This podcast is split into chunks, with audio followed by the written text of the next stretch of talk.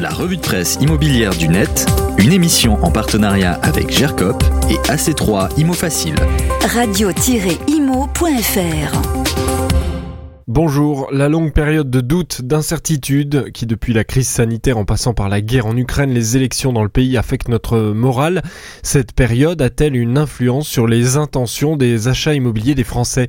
Pas du tout, si l'on en croit ce sondage Se Loger Opinion Way publié par nos confrères de MySuiteImo.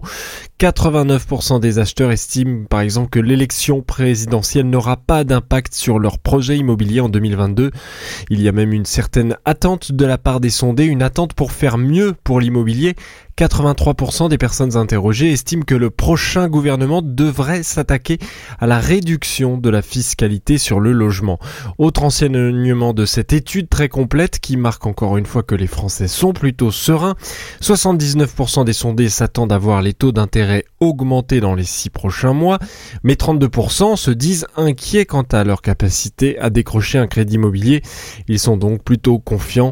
La suite de l'étude à lire dans MySuite Continue avec nos confrères du Figaro Immobilier qui mettent en avant cette possible solution pour pouvoir gagner de beaux espaces de verdure à Paris.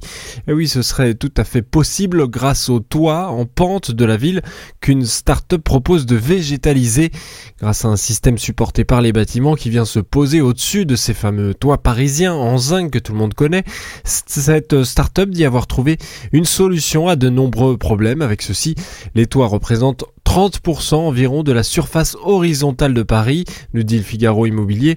Un tiers de la ville est donc actuellement presque complètement inutilisé.